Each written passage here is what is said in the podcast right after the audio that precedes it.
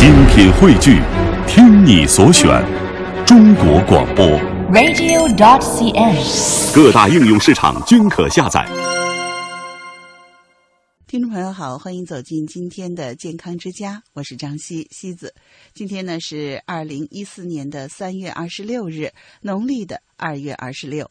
那这些天呢，迎春花都已经有点谢了，满地金黄的地毯，星星点点的，非常的好看。而更漂亮的可能是桃红柳绿，梅花这两天也已经开始开放了。这样的一个大好的春光当中，雾霾天又来了。在之前的节目当中，林燕和西子呢，请您分享了雾霾清肺茶到底行不行？今天的节目当中，林燕和西子进一步采访专家，继续探寻在雾霾天我们到底喝什么。日前呢，在网络上被广泛转载的一个药方，也引起了我们健康之家的关注。方子是这样的，这个方子前面写到中医世家中医院教授杨院长配制的雾霾清肺茶。它的配方呢是罗汉果二十克、乌梅十五克、百合十克、广金钱草十克、罗布麻十克，煎水代茶饮，每天数次。功效是能及时清肺、润肺、抗病毒、温中行气、润肺养阴、化痰散结。这个方子到底行不行呢？带着疑问，我们健康之家的编辑记者进行了广泛的采访。北京大学人民医院中医科尹东辉大夫，首都医科大学宣武医院中医科主任黄晓波大夫，北京鼓楼中医院江林大夫，首都医科大学附属北京世纪坛医院中医科主任冯新忠大夫，还有老中医管先生都接受了我们的采访。那我们总结了一下哈，基本的观点有以下的几个方面。第一呢，是这个方子对润肺有好处，但是不能说是对治雾霾的方子。雾霾是一种自然现象，我们只能保护好自己。雾霾的话，本来是说是是一种客观的存在，它呢本身的话，说真的这个药就对为雾霾怎么样，那是不可能的。雾霾可能会造成一些，比如呼吸道的一些疾病，比如咽部啊，比如说像这个一些炎症，像一些过敏。这些呃，尤尤尤其是像一些这个污染重的时候，可能是有一些对以后如果是有肿瘤啊这些可能会有一些影响。但是最主要的话，它急性的时候还是一个炎症和过敏的情形。呃，它这个药啊，可以对这些抗炎啊、抑制细菌，这有一定的作用。但是他说对雾霾怎么样，不一定说是对雾霾就怎么样。就是我们无论是雾霾是烟草或者其他的这个呼吸道疾病，它就是说我们可以用清肺热。啊，滋肺阴这样的方法来这种就是治疗。一般的是由于雾霾造成它的这些产生一些症状，我们对症状可以这种治疗。但是说我们如何就预防，就是用这个方子就能预防雾霾，我觉得是不大可能啊，是这么个情况。啊，就是因为我们这个雾霾天儿、嗯、天不好，然后给我们呼吸道造成了一些不适，比如说嗓子疼啊、咳嗽呀。然后用这个方子来有一定的缓解作用。嗯，它可以有些缓解作用，它是由于各种无论是干燥还是空气污染，造成一些炎症，产生一些症状，疼痛、咽痒、咳嗽啊，有一定的作用，治疗有一定的这种治疗作用。但是它究竟说是对雾霾怎么样，这不能说是对雾霾，就是说我们有一什么情况，就请一个写这么一个雾霾清肺茶，我觉得这样不太合适。如果是一个方子。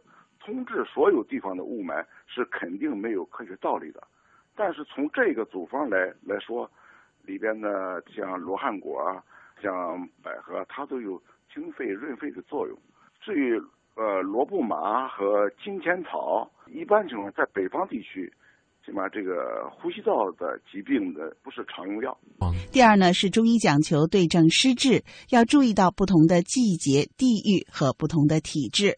所以，凡是任何事情，中医讲，根据人的体质、寒热虚实的不一样，那么用药都不一样。不是说所有的全国人民都用一个方子，我是不能这么用的。就是这个体质、病情适合这样的人，可以用这个方子；不太适合这个病人，他就不能用。比如说，最基本的就是这种含糖的东西，你就糖尿病不能吃了，是这么个道理啊。嗯，这个配方有没有用，关键是看这个雾霾对人体会产生什么样的影响。还要结合这个雾霾所产生的地方是南方还是北方，它的环境，结合它的季节。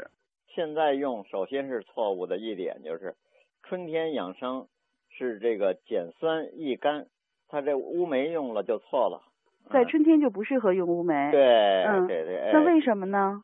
酸入肝呢。嗯。肝火旺的时候，你不能过用酸的东西，呃，因为肝太旺了，所以它这要要克制脾土。嗯。所以加这个稍微的甜味儿的淡淡味儿甜味儿的。嗯。为的是纠正肝肝木壳的脾土。这春季养生首先是应该是减酸的，所以这个就不适合。第三呢，是北京地区初春时节更适合的一些组方，很多大夫呢都给我们提供了适合的方子。我觉得每因为每人的方法不一样，比如说罗汉果、乌梅、百合，这就常用，我觉得就完全可以。比如金钱草、罗布麻，有些人的话可能就接受不了，可能会有一些其他的不舒服或者太苦，他不愿意接受。罗汉果、乌梅、百合就比较容易接受，是这样的。啊，还是根据就每个人的体质不一样，情况不一样，嗯，对，情况不一样，然后选择的不一样，这个也不是一个药方都通用的。对对对。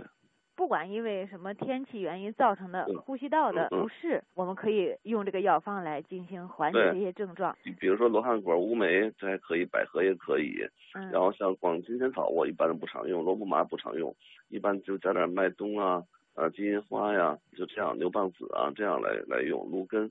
这样的话来用。哎，那您跟我们具体的听众说一下，您一般的组方的话会怎么组？主要还是以清肺热、滋肺阴为主。嗯。一般的就是说像呃刚才讲了，像这种清肺热的，比如金银花、菊花，然后滋肺阴的，比如麦冬、沙沙参、玄参啊、天冬，这些都可以。如果没有糖尿病，可以配合一点点的生甘草啊。如果是嗓子特别疼、特别痒，可以加上牛蒡子啊、射干。这些可以当茶喝，或者说煮开，然后这个就可以把火关了。这个一天喝点这个煎好的这个呃水药水也可以，然后但不用说像一般的汤药那样熬很长时间，煮开即止就可以把火关掉，然后就这个水可以放在保温杯里边代茶饮就可以了。大家没有这个症状的时候，平常大家喝喝也能预防这些呼吸道的不适，是吗？对，咽干、嗓子痒，我们无论是雾霾，无论是说我们说上火了。